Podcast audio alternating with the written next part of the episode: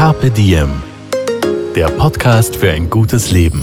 Daniela Zeller und Holger Potje, jede Woche abwechselnd im Gespräch mit inspirierenden Menschen. Welche Rolle spielt ein bewusster Lifestyle für Sie? Woraus schöpfen Sie Kraft? Über Ernährung, Bewegung, Bewusstsein und Erholung. Wie finden Sie die richtige Balance im Leben? Woran sind Sie gescheitert? Und wie sind Sie wieder aufgestanden? Wie gelingt Ihnen das? Was für Sie persönlich ein gutes Leben ausmacht. Carpe Diem. Heute mit der österreichischen Snowboard-Olympiasiegerin und Yogalehrerin Julia Dujmowitz. Julia ist da und Ja. ich freue mich sehr. Julia, auch du kriegst die Frage, die alle bei uns zum Anfang bekommen, nämlich was ist für dich das gute Leben? Gute Leben ist für mich, wenn man einfach lebt, also wenn man voll lebt und das einfach jeden Moment. Ähm, es ist gleichzeitig eine Challenge, finde ich, dass man immer präsent ist, aber das ist irgendwie so das Liebe am Leben, also das ist meine Challenge, dass ich einfach, egal was gerade passiert, dass ich aufstehe und mir denke, okay, es ist eigentlich alles magisch. Also du meinst, es ist in Wahrheit egal, was so passiert am Tag, ob das was ist, worüber du dich freust oder traurig bist oder aufgeregt bist. Es kommt eher darauf an, wie man die Dinge erlebt und nicht das, was man erlebt. Genau, es geht für mich einfach immer nur um die Qualität. Und ja, und das ist ja dann einfach so schön, wenn man, ja, wenn man halt aufsteht und eigentlich passiert gerade nichts, wo man sich denkt, okay, das ist jetzt extrem hervorragend, aber trotzdem fühlt man sich einfach voll wohl und man hat so das Gefühl von, okay, es, es fühlt sich extrem gut an. Das ist ein spannender Ansatz, den ich mir so noch nie überlegt habe. Wann bist du drauf gekommen, dass das Ähm, dein Weg ist? Ich habe halt schon vor acht Jahren oder so mit Yoga begonnen und der ganze Leistungssport hat mir halt immer wieder in Situationen gebracht, wo, wo ich einfach verstanden habe, dass, dass es mir im Leben nicht um Erfolg geht und es geht mir, ich finde jetzt Niederlagen auch nicht schlimm. Also ich habe halt immer von Niederlagen gelernt, also ich habe keine Angst vor Niederlagen. Und irgendwann muss man jetzt so einen Mittelweg finden oder man fragt sich halt, okay, was, wo, wofür mache ich das Ganze eigentlich oder was ist wirklich meine Passion dahinter? Und ja, am meisten fasziniert mich eigentlich die Challenge, ähm, jeden Tag irgendwie zu wachsen oder mich besser kennenzulernen. Und am Anfang war ich eigentlich immer nur so an Abenteuer im Außen interessiert. Also ich wollte halt unbedingt reisen schon als Kind und habe mir immer die entlegensten Plätze rausgesucht und bin voll viel herumgefahren. Und dann irgendwann jetzt ist eher so, dass man denkt, okay, ich kann mir ja zwei Stunden hinsetzen und einfach nur meditieren und es fühlt sich genau gleich gut an. Wie meditierst du?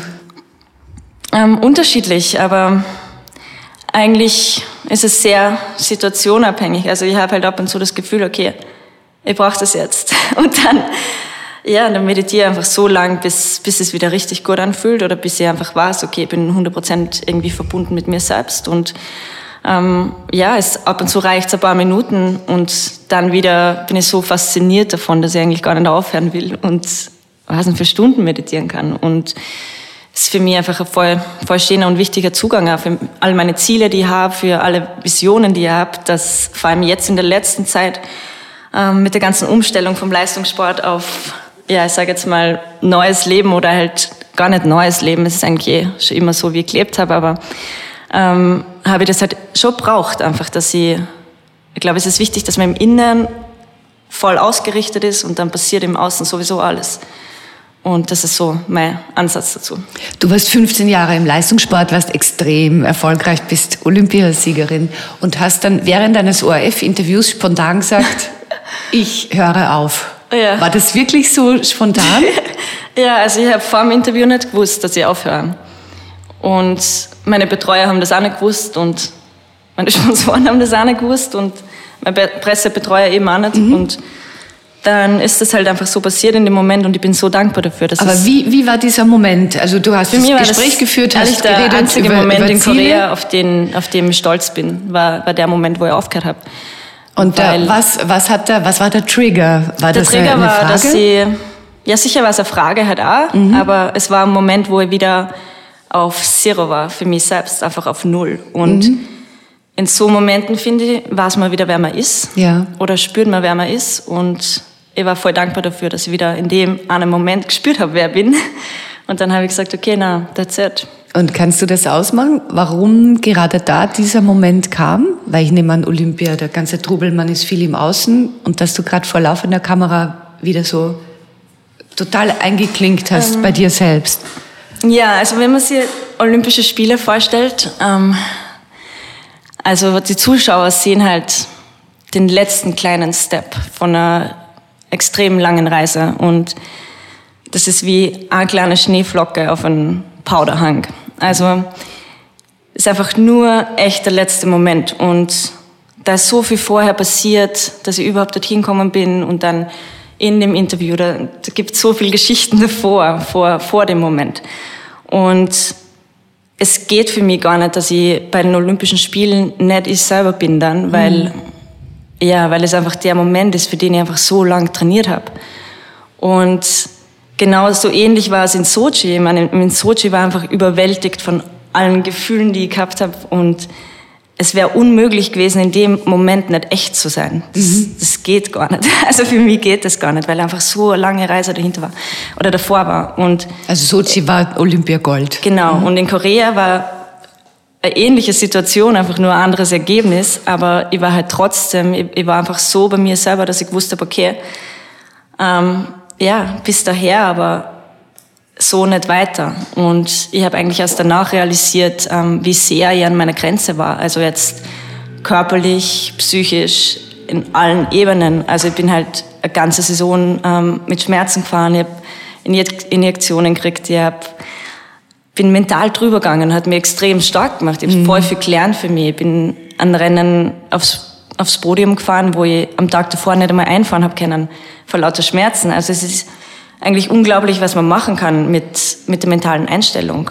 Ähm, aber es war irgendwie so ein Stopp einfach, wo ich gewusst habe, okay, also so wie das alles abbrennt, ich kann da nicht mehr mitspielen. Also es geht einfach nicht. Ich habe mir ja irgendwie, ja, ich habe erst danach gemerkt, wie, wie frei ich eigentlich sein kann und wie, wie frei ich wieder bin und wie sehr ich wieder ich selbst sein kann. Und der Moment hat einfach so viel verändert und ich habe mir einfach nur gedacht, okay, das Einzige, was man verspricht, ist dass ich mutig genug bin, ähm, mein Herzen zu vertrauen mit jedem Schritt, den ich mache.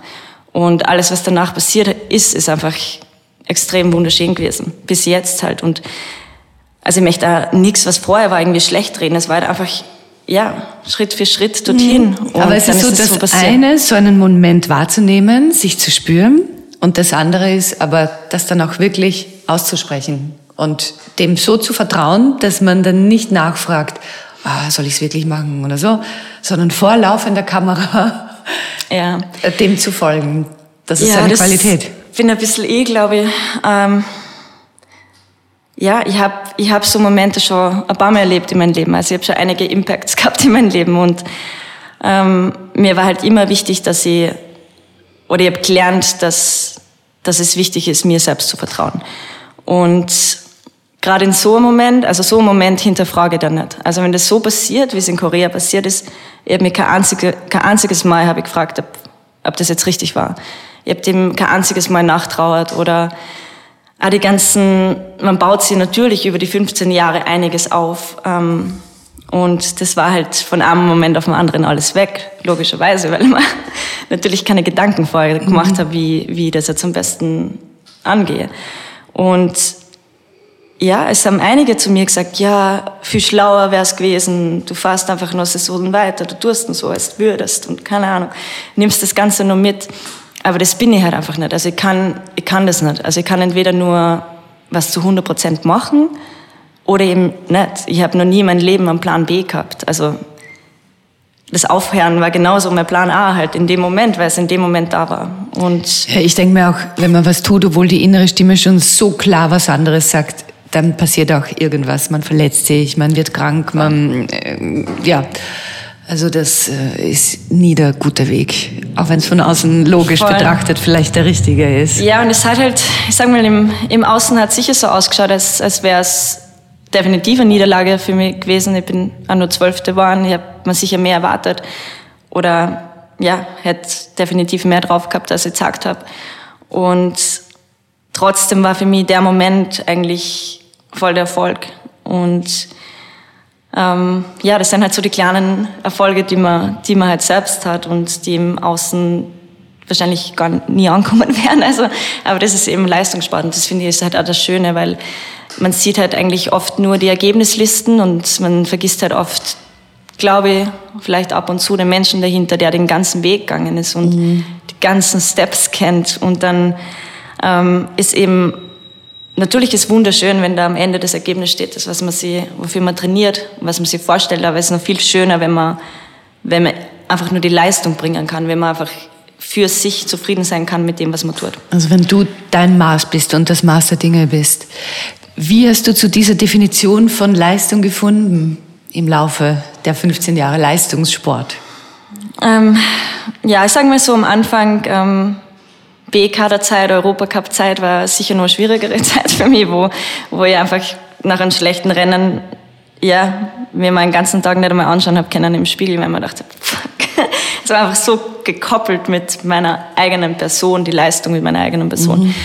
Und man realisiert halt dann schon bald einmal, wenn man das nicht trennt, dann, dann tut das an definitiv nicht gut, weil im Leistungssport verliert man, sagen wir mal, zu 99 Prozent und gewinnt vielleicht ein Prozent. Mhm. Also von den ganzen Sachen, die man macht. Also es ist irgendwie nicht so, dass, dass man da immer ganz oben steht. Also es ist eigentlich das Gegenteil. Man verliert, man trainiert und dann hat man hoffentlich eben ein großes Ziel und kann das dann vielleicht gewinnen. Ja.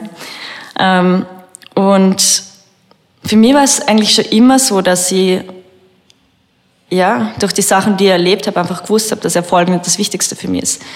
Und ich, ich habe eben damit ähm, mit 13 viele meiner Freunde verloren in Kaprun und ich habe gewusst, dass, oder ab dem Zeitpunkt war mir klar, dass ich, natürlich war es mein großes Ziel, Olympiagold zu gewinnen. Das war ein riesen, riesengroßes Ziel, wofür einfach schon als Kind mit elf Jahren 20 Stunden trainiert habe im Sommer, wo im Südburgenland die meisten nicht mal gewusst haben, was Snowboarden ist.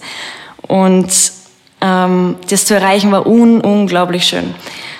Aber trotzdem habe ich genauso gewusst, dass selbst Olympiagold, ja, es ist einfach nur, es ist halt auch ein Ergebnis, es ist einfach ein Moment, der passiert ist, aber es ist definitiv nicht, ja, wo ich sage, das ist jetzt, das muss man erreichen oder das ist was Leben ausmacht. Also es wäre ein großes Wagnis, daran das Lebensglück zu messen, ne? weil es kann so viel passieren, dass es eben nie kommt. Ja, sicher. Aber ich glaube, es ist extrem wichtig, große Ziele zu haben. Also mir interessieren zum Beispiel nur Ziele, wo ich glaube, dass sie unmöglich sind mhm. zu Beginn. Und wenn das nicht der Fall ist, dann habe ich den Reiz nicht und ich, ich krieg, komme nicht in den Flow-State. Aber wenn mein Ziel so groß ist, dass ich, dass ich weiß, dass, es, dass ich echt ja, verlieren oder gewinnen kann, aber dass es vielleicht möglich ist, dann bin ich halt ständig in dem State von Flow. Und das ist das, was mich begeistert, weil dann kann ich einfach loslassen und mir eigentlich nur daran üben zu vertrauen. Und das ist wahrscheinlich das Schwierigste. Du hast äh, es gerade angesprochen und du hast einmal in einem Interview gesagt, mit 13 hat meine Kindheit aufgehört. Und das war genau der Tag in, in Kaprun bei der Kaprun-Katastrophe. Du bist damals in die Gondel gestiegen, weil dein Bruder, glaube ich, gesagt ja. hat, hey, fahr mal mit der Gondel. Ja, genau. Und du warst zwar ein dickköpfiges Kind, hast ihm da aber vertraut. Ja. Wie blickst du heute auf diesen Tag zurück? Ja, heute kann ich zum Glück zurückblicken und ich, ich kann ehrlich den Berg einfach als, ich bin voll im Frieden mit dem Berg. Und ich glaube, das der schönste Berg, den wir haben in Österreich, wäre einfach ja, einfach heller strahlt als, als alle anderen. Und wenn ich auf das zurückblicke, okay, es war, ja, es war einfach eine Entscheidung von, in, in dem Fall von meinem Bruder. Und klar, ich bin halt mitgegangen, aber wir sind halt da schon ziemlich lang in, in der Schlange gestanden oder halt angestanden einfach. Und im Endeffekt hat uns das schöne Wetter dazu bewegt, dass wir mit der Gondel fahren, weil mein Bruder halt dann gesagt hat, ja, es ist, es ist so schön heute und ähm, es ist so viel los, gehen wir einfach zurück zur Gondel und es ist also jeder, der Kaprun kennt oder halt Kitzsteinhorn kennt, der weiß, es ist schon ein ziemlicher Weg von der Standseilbahn zurück rauf zur Gondel. Mhm. Und ich habe halt nur gedacht, boah, ernsthaft, also halt irgendwie, und in dem Moment, ich wollte da irgendwie nicht gegen, also nicht gegen, aber was anderes machen, als man mein Trainer gesagt hat. Also ich war halt da erst 13 und mein Trainer war mein großer, was, mein großes Idol und ähm, da einfach rauszusteigen aus der Laien und woanders hinzugehen, ähm, hat sie im ersten Moment für mich nicht richtig angefühlt und nicht gut angefühlt. Und natürlich hinterfragt man oder überlegt man sich, das ist mir schon oft in den Sinn gekommen. Also, was hat euch da geführt? Es war definitiv irgendwie, glaube ich, immer ein Leben an sich, denke ich. Also ich glaube halt, dass Leben immer der, der größte Lehrer ist und dass, wenn man weit genug rauszoomt, egal wie weit es sein mag, dass das alles einen Sinn ergibt. Und ähm, ja, ich habe, es hat uns bewegt. Also ich glaube, das kann man gar nicht sagen, Freunde, was uns Teamkollegen, Trainer sind eben nicht mit der Gondel gefahren, genau, sondern sind es ist halt unser ganzes Team verbrannt genau. und, und sind ums Leben gekommen. Wie, wie bist du in dieser Krise damit umgegangen? Konntest du das überhaupt fassen im ersten Moment?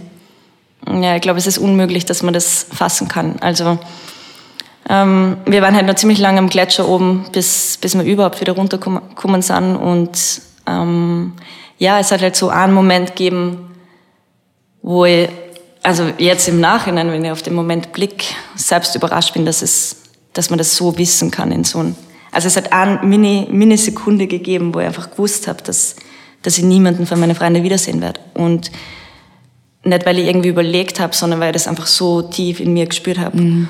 Und das war ein Zeitpunkt, da haben wir es noch nicht wissen können eigentlich. Also eigentlich haben wir davor noch gehofft, dass irgendwie alles gut ausgeht, aber ähm, ja, ich glaube, das ist halt irgendwie dann so inner, innerliches Wissen, das man dann irgendwann hat, ab zu einem gewissen Zeitpunkt.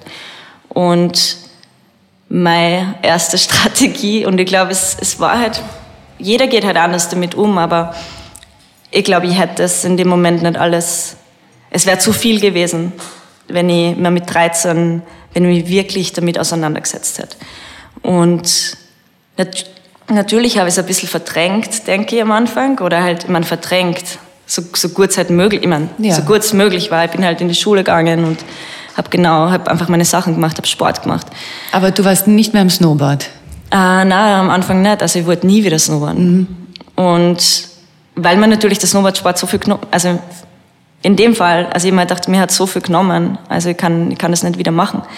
Und es war aber dann eigentlich das Snowboarden, was mich wieder voll zurück, zurückgebracht hat. Und zwei Monate später war ich wieder am Kitzsteinhorn. Und natürlich war das nicht leicht. Und ich war froh, dass ich eine riesengroße Skibrille gehabt habe und meinen Schal. Und eigentlich habe ich eh nur kreat die ganze Zeit.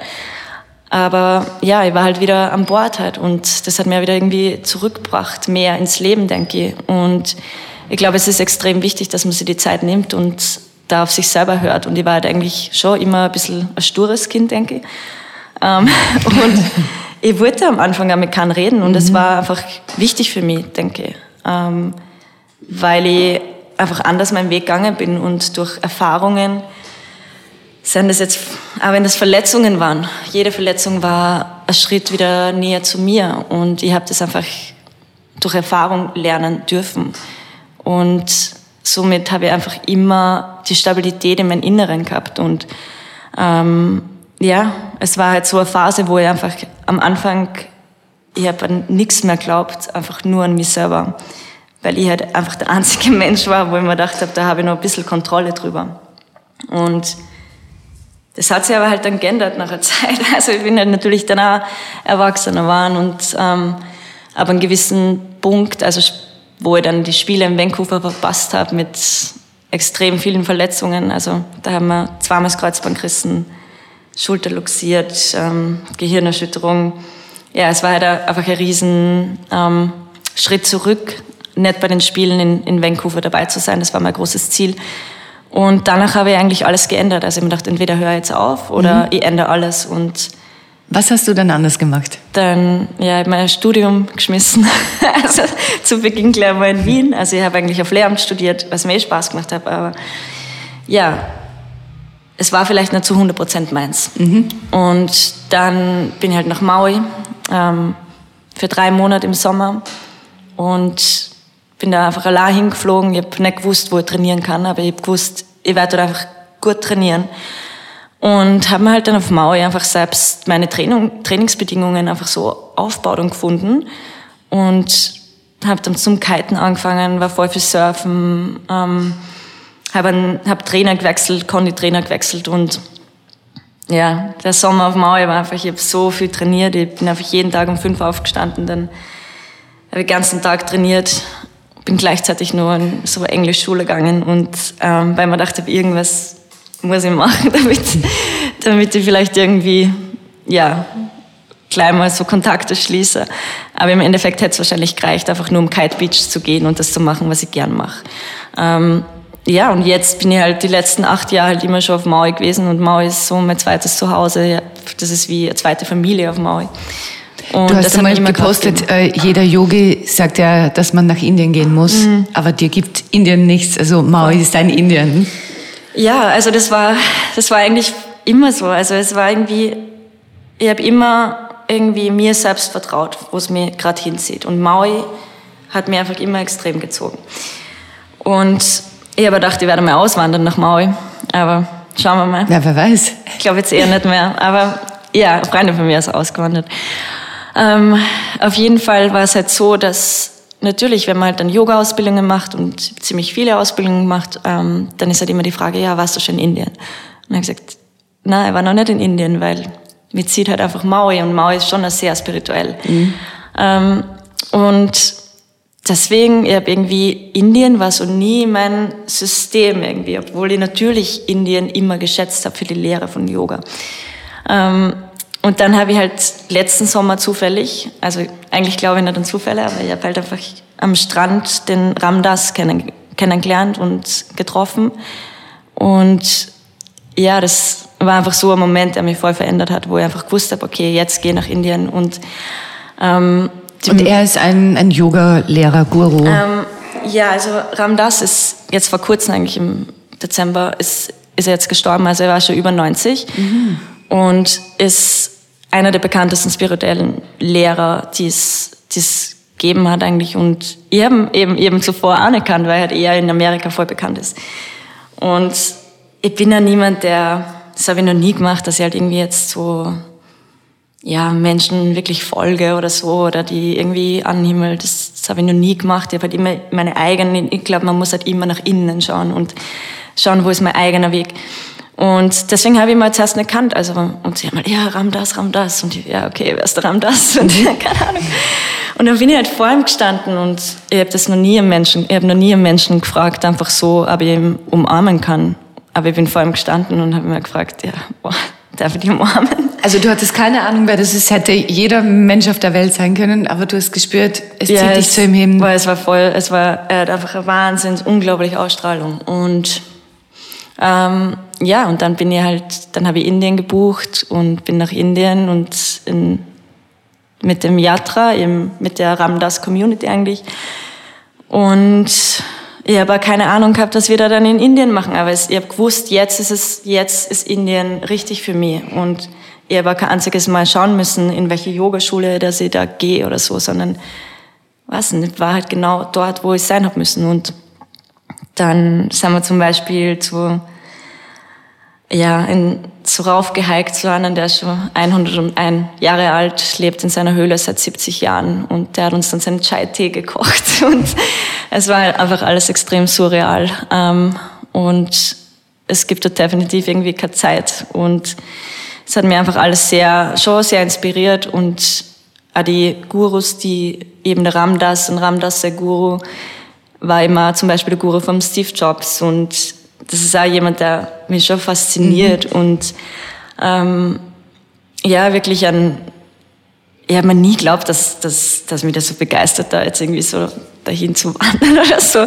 Aber es, es war extrem, extrem ähm, bereichernde Erfahrung für mich. Das ist auch ein schönes Beispiel, dass Menschen, die sowohl von einer Leistungsorientierung angezogen sind, dass sich das nicht ausschließt, dass man nicht auch von Spiritualität angezogen ist. Ne? Steve Jobs beispielsweise. Also viel, viele erfolgreiche Menschen mhm. meditieren und verantworten sich äh, einer Sache, die größer ist als sie selbst. Und so sehe ich dich auch. Ja, wenn ich ehrlich bin, glaube ich, dass es nicht mehr anders geht. Oder dass, mhm. dass es noch nie anders. Man kann nicht erfolgreich sein, ohne, ohne irgendwas Größeres durch einen selbst wirken zu lassen. Ähm, und das ist halt im Leistungssport, sagt man halt einfach Flow State. Aber was man macht, man, man richtet halt zuerst den Fokus, aber dann muss man sich entscheiden, wirklich loszulassen. Und man muss in irgendwas vertrauen. Es ist egal, in was man vertraut, aber man muss vertrauen. Und das Vertrauen ist in irgendwas Größeren. Also es, ich weiß, dass zum Beispiel, wenn ich beim Olympiafinale in Sochi nur auf mich selber vertraut hätte, in dem Moment hätte ich nicht gewonnen. Ähm, wenn ich darauf vertraue, dass irgendwas Größeres oder man muss es ja gar nicht bezeichnen, aber dass etwas dich Glauben trägt. einfach wichtig ist. Mhm. Ja, und, Und- dass man auch weiß, es gibt Dinge, die größer sind als ich und das nimmt so viel Verantwortung und Druck auch von einem, oder? Ja, ich glaube, es ist fast ein bisschen lächerlich zu, zu glauben, dass man selber irgendwie wichtig ist, ähm, wenn man sich das ganze Große betrachtet. Und wenn man sich das überlegt, ich glaube, dann, dann muss man echt ein bisschen selber über, über uns lachen in, in Momenten, wo man sich denkt, okay, das ist jetzt wirklich wichtig, weil es im Endeffekt nicht wichtig ist. Und es geht halt echt um die Qualität. Und ähm, ja, ich habe jetzt vor kurzem erst, ähm, eben, ich mache schon sehr lange Yoga, aber ich habe erst vor kurzem verstanden, dass ich eigentlich nichts verstehe. Und allein der Moment, das war einfach, ich war so demütig und ich habe hab echt voll gerät eigentlich, weil ich, man kann, man kann echt oft sagen, einfach nur so, ja, ich gehe jetzt open-minded in irgendwas rein. Das sagt man leicht. Ich habe das einmal gesagt.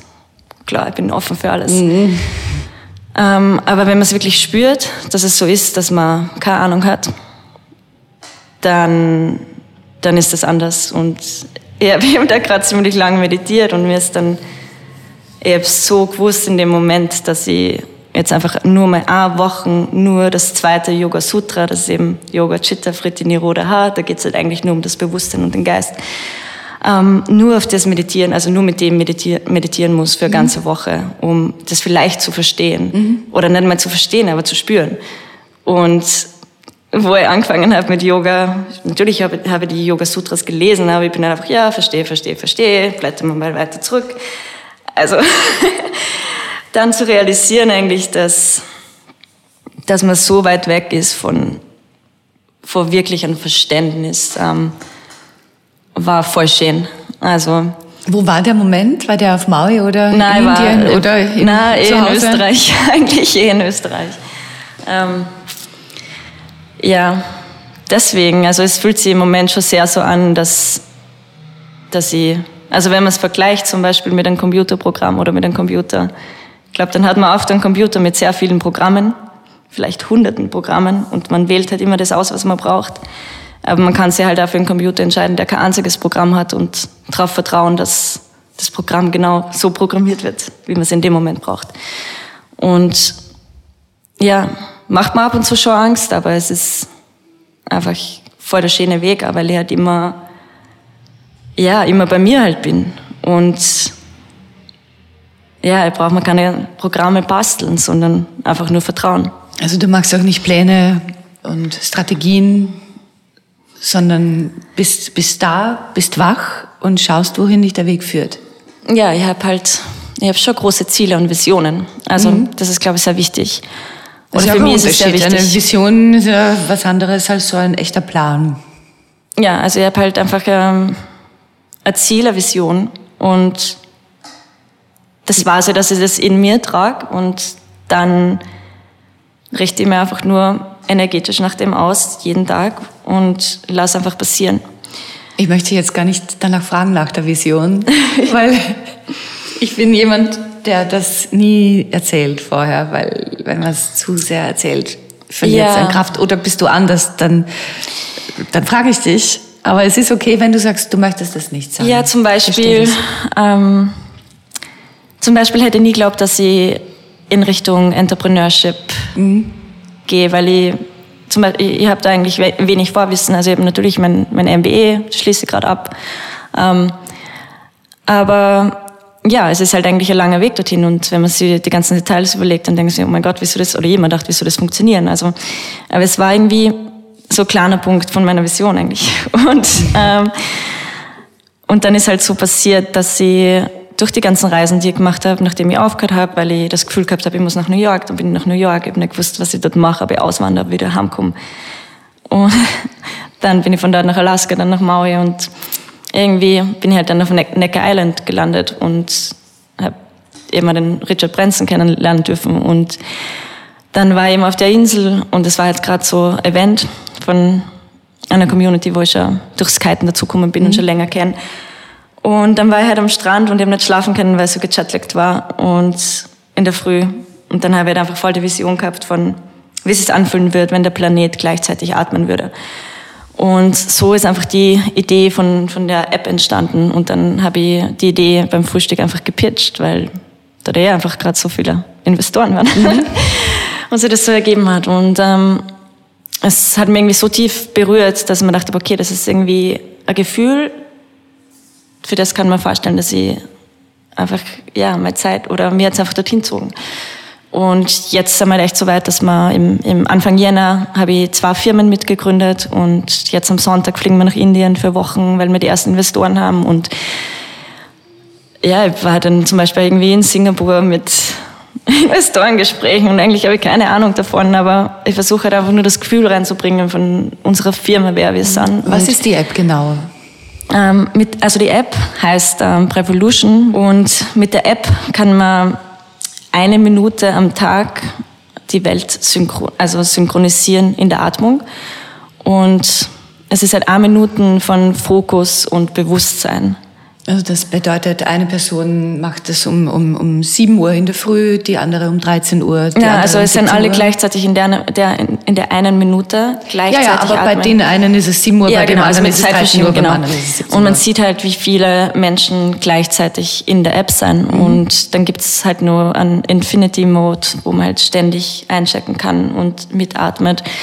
Ähm, aber der Hintergrund ist eigentlich nur, dass, dass ich glaube, dass es wichtig ist, was zurückzugeben. Und wenn es wenn es nur eine Minute von unserem Tag ist, wo wir bewusst sind, dann kann man so viel bewegen, weil ähm, ja, weil es, halt einfach es erhöht, es erhöht die, die Frequenz, es erhöht die Achtsamkeit. Dieser eine genau. Moment ist vielleicht das, wo einem auffällt, wo ich, ich, ich, ich sollte vielleicht mich kümmern um meine Nachbarin oder der einen wieder zu sich bringt, um wieder milder, freundlicher in die Welt zu gehen. Ja, es ist eigentlich unglaublich, was es bewirkt, wenn man eine Minute atmet, bewusst mhm. atmet. Und man muss immer fragen, okay, wann habe ich das, wann habe ich das das letzte Mal gemacht? Und ähm, zum Beispiel, okay, im Yoga atmet man genauso, aber man konzentriert sich gleichzeitig nur auf die Bewegung. Äh, man kann halt nur den Fokus zur Atmung abbringen.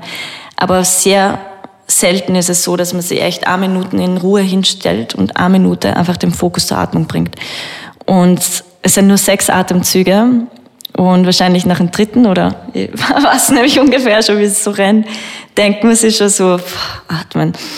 Gott, kommen dann schon wieder andere Sachen in den Sinn. Mhm. Und es ist nur eine Minute. Und mhm. ich weiß, wie schwierig es ist, ähm, im Leistungssport eine Minute von wirklich Fokus ist extrem schwierig. Und es hört sich jetzt irgendwie an und es, zum Glück, es hört sich extrem leicht an, weil es ist, äh, ja, es kann jeder dabei sein, man braucht einfach nur atmen können. Und das können die meisten. Also mhm. somit ist es ziemlich easy. Ähm, aber es ist halt trotzdem, man lernt Fokus und man lernt präsent zu sein. Und im Endeffekt, ja, kann man so halt einfach ein Stück weit Bewusstheit einfach zurückgeben. Ich glaube, das ist das Wichtigste.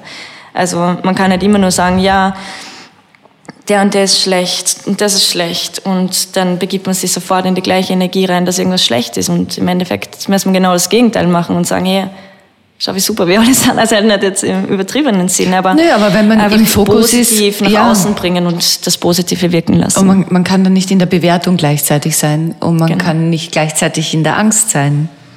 Präsenz schließt das aus. Ja, genau. Und das ist wahrscheinlich das, was wir mehr brauchen in der Welt.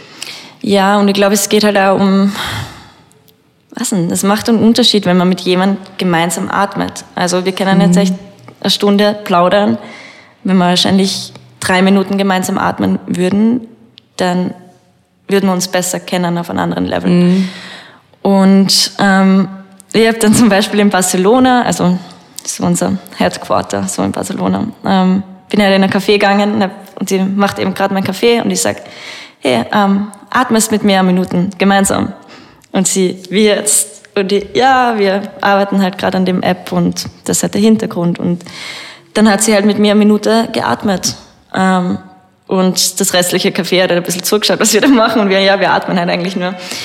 Und es hat, hat wirklich die Energie einfach verändert von dem, also ohne jetzt da großartig jetzt so in, ins Spirituelle zu wechseln, aber sie hat halt einfach nur gesagt, das ist, ist eigentlich arg, wie, wie tief das geht. Also wie sehr sie bei sich selbst war, einfach nur nach einer Minute. Und das zeigt halt einfach, dass wir es viel zu selten machen.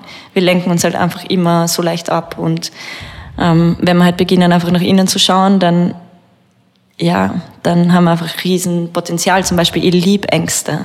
Das ist mein Lieblingsding. Welche ist deine Lieblingsangst? ich liebe, wenn ich Angst habe, weil dann da sehe ich halt einfach, dass noch riesengroßes Potenzial ist. Und welche Angst magst du am liebsten? Welche Angst? Ja. ähm, ja, ich glaube, es ist unterschiedlich, aber zum Beispiel, es schaut außen oft immer alles so easy aus und man denkt sich, boah, dahin fliegen und New York und Necker Island und keine Ahnung, immer unterwegs.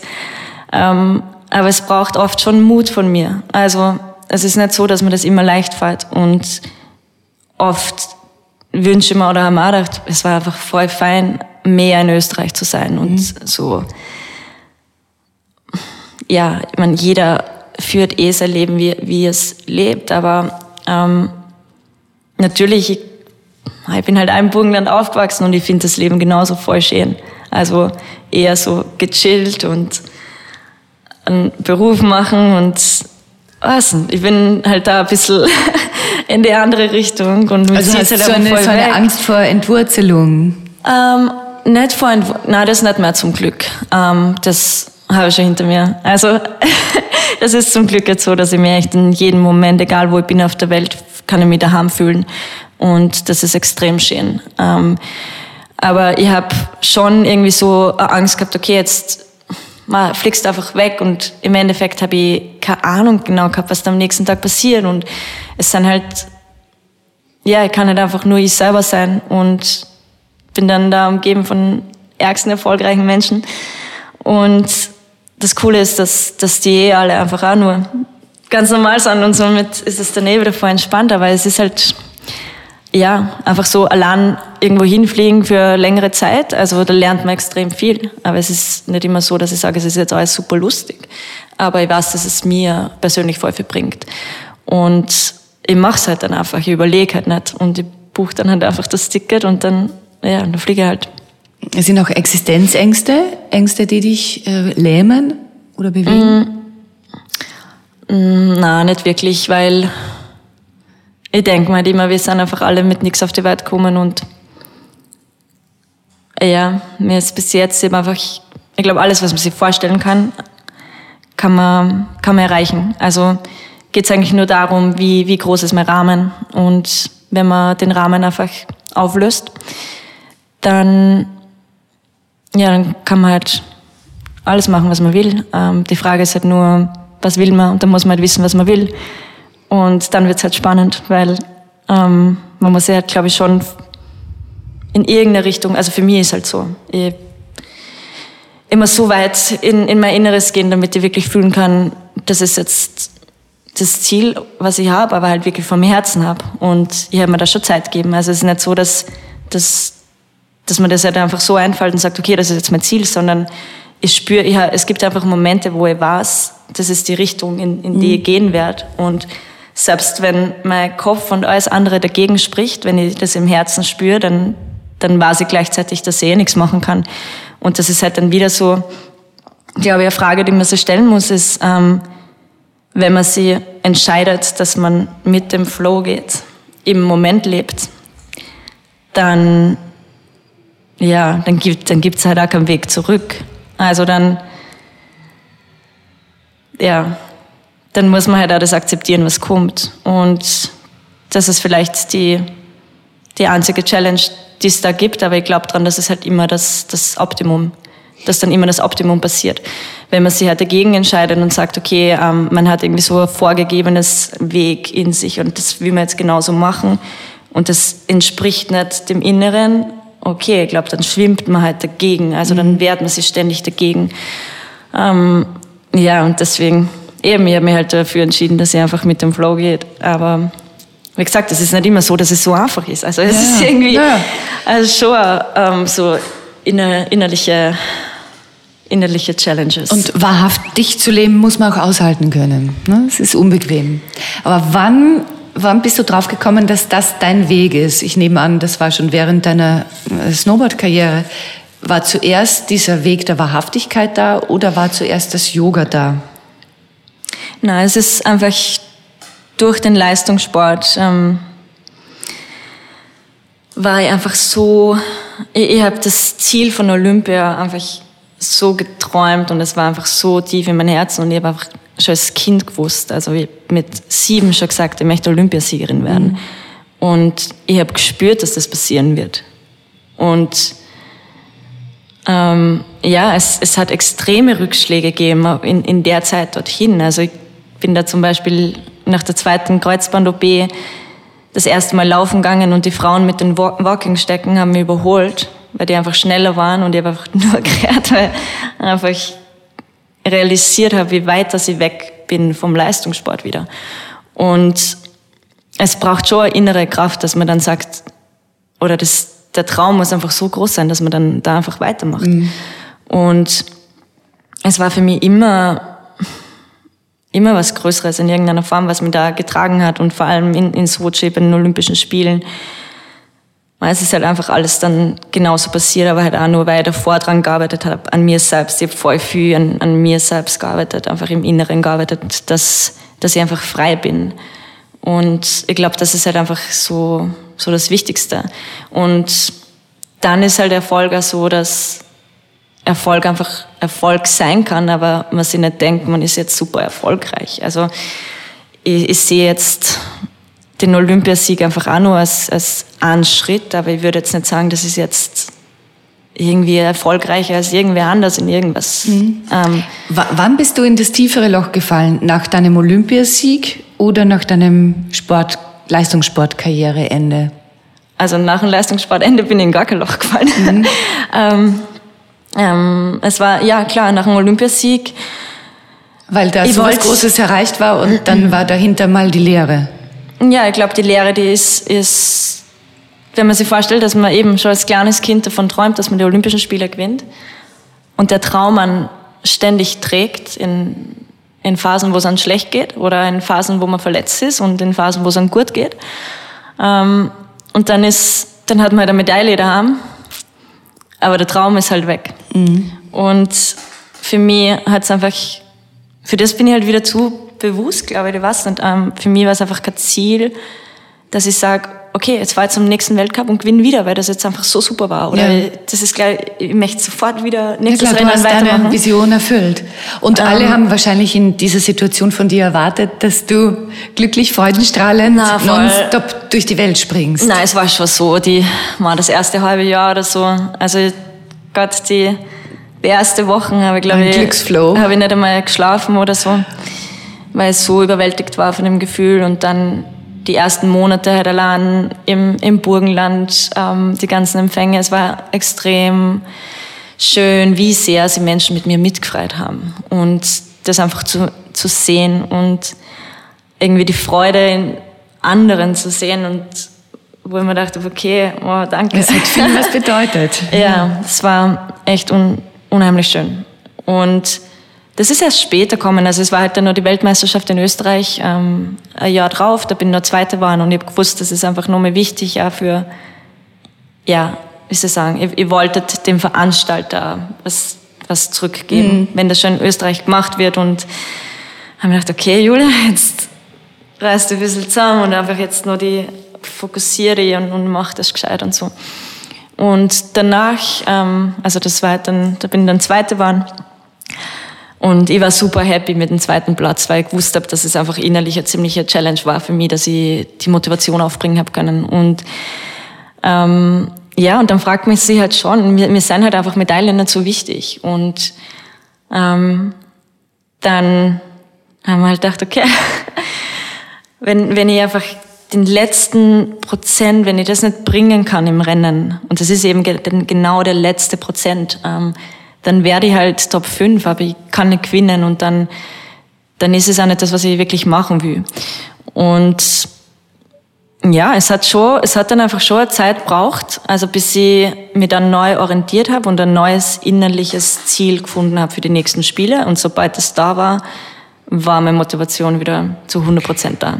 Also es war für mich Korea, also ich habe eine Wahnsinnsvorbereitung gehabt die Saison hin. Es, es war eine der schönsten Saisonen überhaupt. Ich, ich habe Snowboarden so sehr geliebt wie, glaube ich, noch nie zuvor in meiner letzten Saison.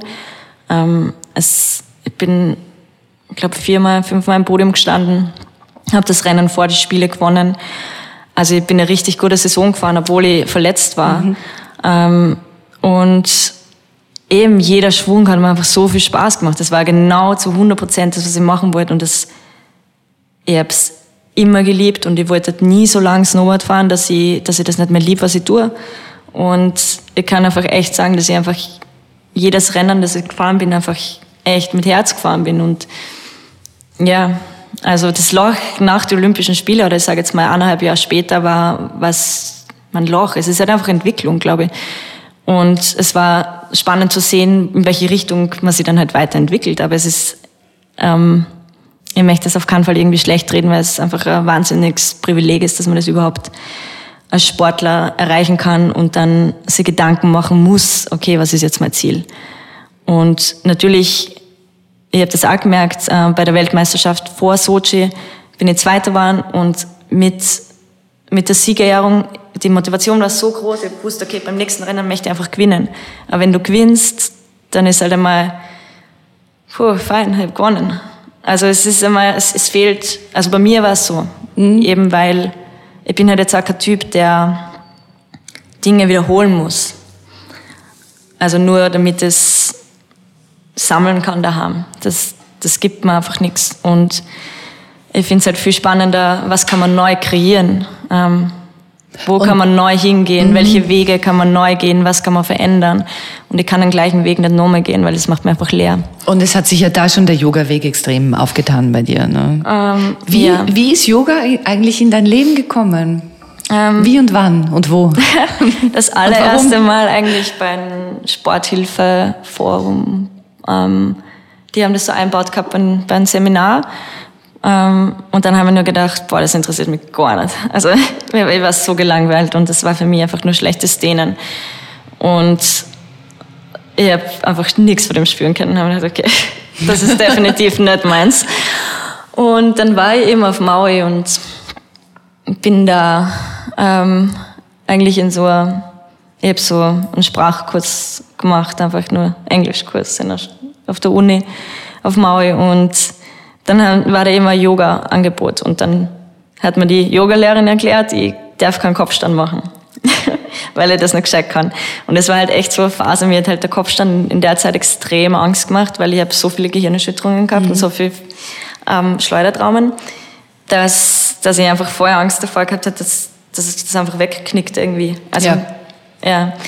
Auf jeden Fall, wenn ich im Kopfstand gestanden bin, habe ich echt mein ganzer Körper zittert, weil ich Angst gehabt habe. Und sie hat mir halt erklärt, ich kann das nicht. Und dann, immer wenn mir irgendwer erklärt, dass ich was nicht kann, dann ist es irgendwie, weiß nicht, dann, dann kommt der Ehrgeiz. Dann kommt der Ehrgeiz, genau. Und ja, es war aber dann trotzdem, also dort habe ich das erste Mal gemerkt, okay, es eben, es, sie war, es war ja voll berechtigt. Also ich jetzt als Yogalehrerin würde auch sagen, du darfst das nicht machen. Ähm, oder nicht, du darfst es oder kannst es nicht, aber ja. Und dann bin ich halt äh, in Paia auf Maui in eine Yoga-Studio gekommen und das war, es hat mir einfach alles gegeben, was ich braucht habe. Es war eine Challenge, körperlich, es war eine Challenge, den Fokus zu halten und dann, je mehr Yoga gemacht habe, umso mehr habe ich realisiert, ja, wie, wie gut, dass man es einfach tut. Und ich sage jetzt einmal zum Beispiel, und das ist noch immer so, ähm, Yoga an sich, also Asanas, sprechen wir der, von der Asanas. Der körperliche Teil von ja. Yoga. Macht mir keinen Spaß, ehrlich nicht. Und ähm, ich gehe lieber kiten, ich gehe mhm. lieber snowboarden, ich habe mehr Spaß, wenn ich, wenn ich laufen gehe oder am Berg gehe, als wie wenn ich jetzt da Yoga-Asana-Abfolge mache. Ähm, und es ist trotzdem interessant, dass der Körper immer wieder dorthin zurückbringt, weil er einfach merkt, wie, wie wichtig es ist und wie gut es ist. Was, was genau denkst du, ist es das deinen Körper dahin zurückzieht, auf die Matte immer wieder? Ähm, ja, was mir extrem Spaß macht und was, was, was mich voll begeistert, ist eben dann, wenn man in der Meditation einfach tiefer geht. Und im Endeffekt ist es eine Abenteuerreise nach innen. Und ich liebe Abenteuer. Also ich habe sie eben zuvor immer draußen gemacht, aber ähm, ja, es, es kann genauso Abenteuerreise nach innen sein. Und also Asanas als reine Gymnastik zu sehen, wäre nicht deins, aber zu sagen, das ist Meditation in Bewegung. Ja, für mich ist halt. Das ist es dann für dich. Gymnastik ist nicht Yoga und ähm, ja, sobald man die Atmung vergisst, sobald man nicht atmen kann im, im Yoga, dann ja, dann macht man halt Fitness. Und ich habe nichts gegen Fitness, ich liebe Fitness. Ähm, man muss halt einfach nur unterscheiden, was man macht. Also wenn man das sage ich immer wieder, wenn man einfach schnell fit werden will oder irgendwas in die Richtung machen will und sie ausbauen will, ja, mach mal bitte High-Intensive Intervals. Habe ich tausende gemacht in meinem Leben. Ähm, es macht mir genau 40 Minuten, man ist ausbaut, man brennt nach und es ist unglaublich cool, das Gefühl, was man mhm. da hat. Aber Yoga zum Beispiel ist ganz was anderes und ähm, wenn man Krafttraining machen will, ja, dann macht man halt Krafttraining, dann ist es ein Krafttraining. Aber wenn man wirklich Yoga machen will, dann, dann sollte man eigentlich schon den, den Fokus auf Bewusstsein setzen und auf, auf Atmung setzen. Und Atmung verändert einfach alles. Und das Witzige ist auch, ich bin eigentlich mit dem Atem-App, bevor ich überhaupt zu dem gekommen bin, habe ich natürlich viel mit Atmung gemacht, aber halt nie so, es war mir nie ganz so wichtig, mhm. schon wichtig, aber jetzt nicht so, dass ich sage, atmen, atmen, atmen, gar nicht. Und ich habe aber dann beim Meditieren einfach, mir, mir war einfach so bewusst, dass einfach das Einzige, was uns wirklich heilt und verändert, ist Atmung. Und ähm, deswegen hat sich der ganze Weg auch so entwickelt, denke ich. Und ja, Yoga ist schon extrem spannend, weil es so, so groß ist, die Lehre. Und man, ja, ich glaube, man kann halt sein ganzes Leben, ganzen Tag, 24 Stunden Yoga lernen oder versuchen zu verstehen und es gibt nur immer was zu verstehen. Tut's dir weh, wenn oft nur noch der kommerzielle Teil des Yoga im Vordergrund steht und für viele das eben eine Gymnastikart ist und es mehr um die sexy Yoga Pants geht, also um Yoga Sutren? Ähm, wie? Ähm, ich glaube, ich glaube, dass die Welt immer genau das bringt, was wir irgendwie ja brauchen.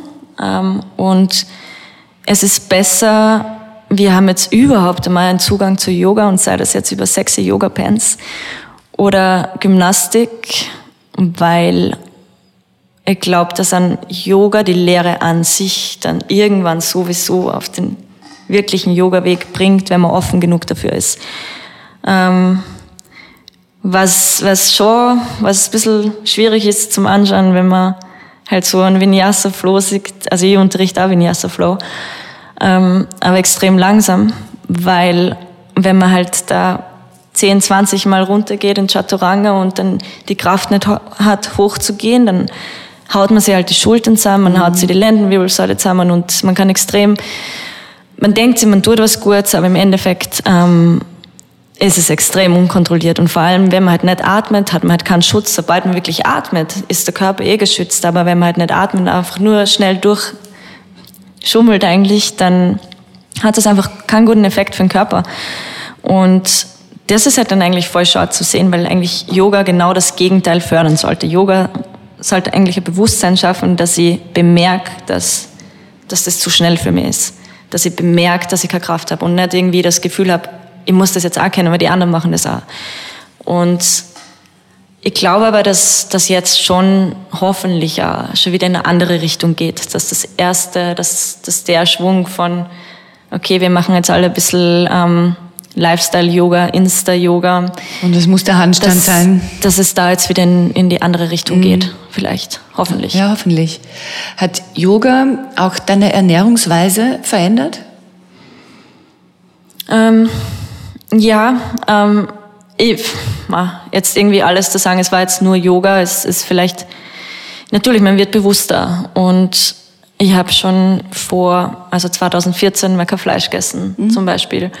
Ähm, wobei ich da immer sage, es ist, wenn man das, ich glaube, wenn man das Gefühl hat, man braucht jetzt Fleisch, dann sollte man Fleisch essen. Aber du bist Vegetarierin ja, oder, oder Veganerin? aber zum Beispiel, na, vegetarisch und ja, ich versuche halt einfach echt ein bisschen reinzuhören in meinen Körper, was mir mhm. gerade gut tut und was nicht.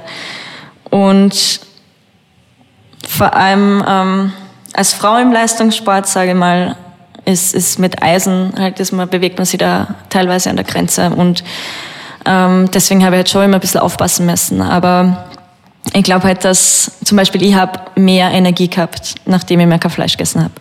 Und mir haben halt alle erklärt, ähm, ja, du musst Fleisch essen, weil ähm, wegen, ich bin jetzt nicht die, ja, ich habe nie am meisten Gewicht gehabt, sagen wir so. Und für mich war es eher immer eine Challenge, das Gewicht aufzubauen für, für einen Snowboardsport. Weil es halt schon ein bisschen was bringt, wenn ja. für die Hundertstel so. ähm, und ich habe aber bemerkt, dass, dass, dass es echt keinen Unterschied macht und dass es mir besser tut. Und zum Beispiel auch auf Maui, da ist sie eigentlich extrem wenig, aber ich bin so viel in der Natur und ich bin so viel draußen, dass allein das Leben an sich gibt mir so viel Energie, dass ich nichts essen muss. Und ich glaube, dass das, ja, das ganze Ernährung ist, ist ein großes Fragezeichen. Also was du wirklich richtig ist. Und ich glaube, es gibt gar keine, nicht wirklich richtig oder so, sondern man muss halt einfach darauf vertrauen, auf sich selber wieder und einfach nur schauen, dass, dass es hochwertig ist. Und das ist, das macht, glaube ich, den Unterschied. Also, ich habe kein Problem damit, wenn jemand, also ich bin jetzt niemand, der sagt, mein Gott, du darfst jetzt kein Fleisch essen oder so, sondern wenn man bewusst mit dem umgeht, was man isst und wenn man weiß, was herkommt und das erschätzen kann, dann dann macht das einen Unterschied, als wie wenn man einfach irgendwie in den Supermarkt geht und sich irgendwas kauft, das von, weiß nicht wo, hergeschliffen wird in irgendeiner Form. Ähm, das ist, glaube ich, der, was einen Unterschied macht. Mhm. Julia, ich habe zum Schluss noch ein paar Fragen an dich, die das Leben stellt. Hast du bestimmte Rituale, die du jeden Tag machst? In der Früh, zum Mittag, am Abend? Mein einziges Ritual ist Kaffee. Wie viel trinkst du am Tag? Ja, Schon sicher zwei Espresso. Also wenn ich gar keinen Kaffee trinke, ah, das geht mir ein bisschen ab. Also du trinkst den immer schwarz? ja, genau. Und, und ansonsten machst du irgendwas so in der Früh? Bist du jemand, der gleich in der Früh meditiert?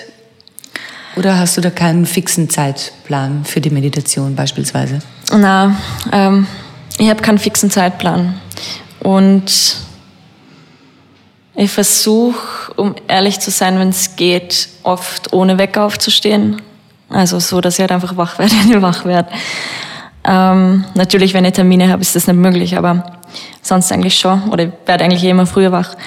Ähm, ja, Ritual ist sicher, dass ich schon versuche, einfach bewusst schon aufzustehen und nicht einfach in der Früh mal kurz zu überlegen, okay, was, was ist so wie richte ich mich gerade aus oder wo, wo reißt es mir gerade rein? Weil ich glaube halt, jeden, jeden Tag in der Früh, jeder Tag in der Früh ist anders und oft reißt dann irgendwo rein in irgendeinen Träger, wo man so denkt, oh mein Gott, was Ja, nämlich so, sobald man das Handy aufdreht, ja, leider Gottes. Ähm, also du schaffst das nicht gleich, das Handy aufzudrehen, sondern zuerst einmal nur zu sein.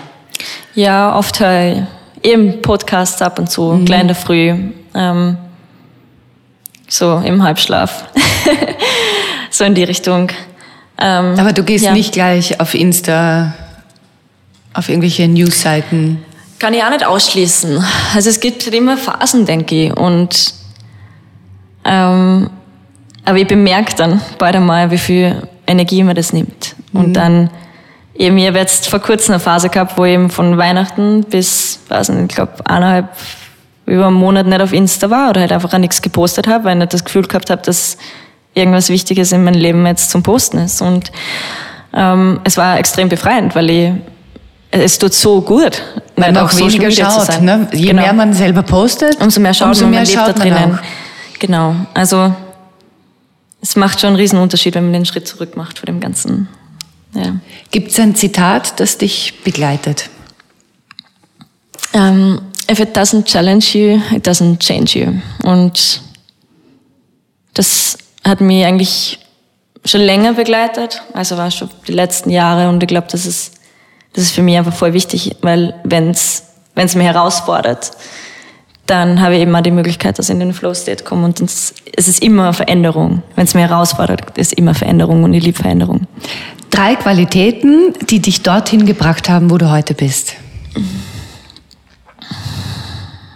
Ehrlichkeit, ähm, Ehrgeiz und Visionen. Was ist für dich schöner? Zu Hause ankommen oder von zu Hause abreisen? Ankommen. Warum ist das Ankommen schöner? ähm, weil man dann immer mit, ich finde, man kommt immer mit so vielen neuen Erfahrungen an und es ist jedes Mal anderes Ankommen. Was ist der schönste Ort, an dem du jemals übernachtet hast? Hm. Kalalau Beach. Also das ist, ähm, ja, das ist echt mein, mein Lieblingsort, denke ich. Das ist ähm, auf Maui. Das ist auf Kauai und um zu dir ins Strand zu kommen, muss man halt einmal 20 Kilometer hiken und man hiked da die ganze Küste entlang und dann muss man da alles mitbringen zum Essen und so. Es gibt halt nichts zum Essen und gar nichts. Mhm. Und man hat einen Wasserfall, wo man, wo man sich duschen kann und so. Aber im Endeffekt schlaft man halt einfach am Strand und dann kann man von dem Strand nur zum nächsten Strand schwimmen. Also das ist halt nur so eine halbe Stunde schwimmen oder so.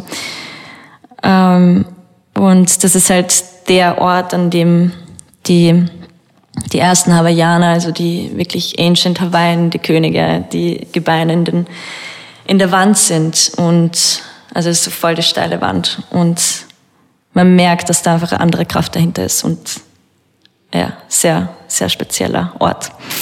Was können andere von dir lernen? Hm. Vielleicht mit einem, mit einem leeren Computer durch die Welt zu gehen. Was so. Mit einem leeren inneren Computer. Ja. Was war die wichtigste Lektion, die du in deinem Leben gelernt hast?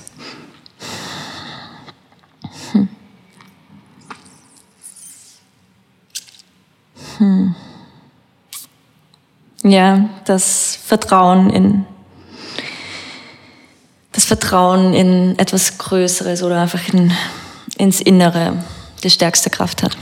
Und wenn alles möglich wäre, was würdest du heute tun? Genau das, was ich tue. Danke, Julia, für das Gespräch. Danke. Mehr von Carpe Diem gibt es auf Soundcloud, iTunes, Google Play oder Spotify. Jetzt abonnieren und liken. Das Carpe Diem Magazin erscheint alle zwei Monate.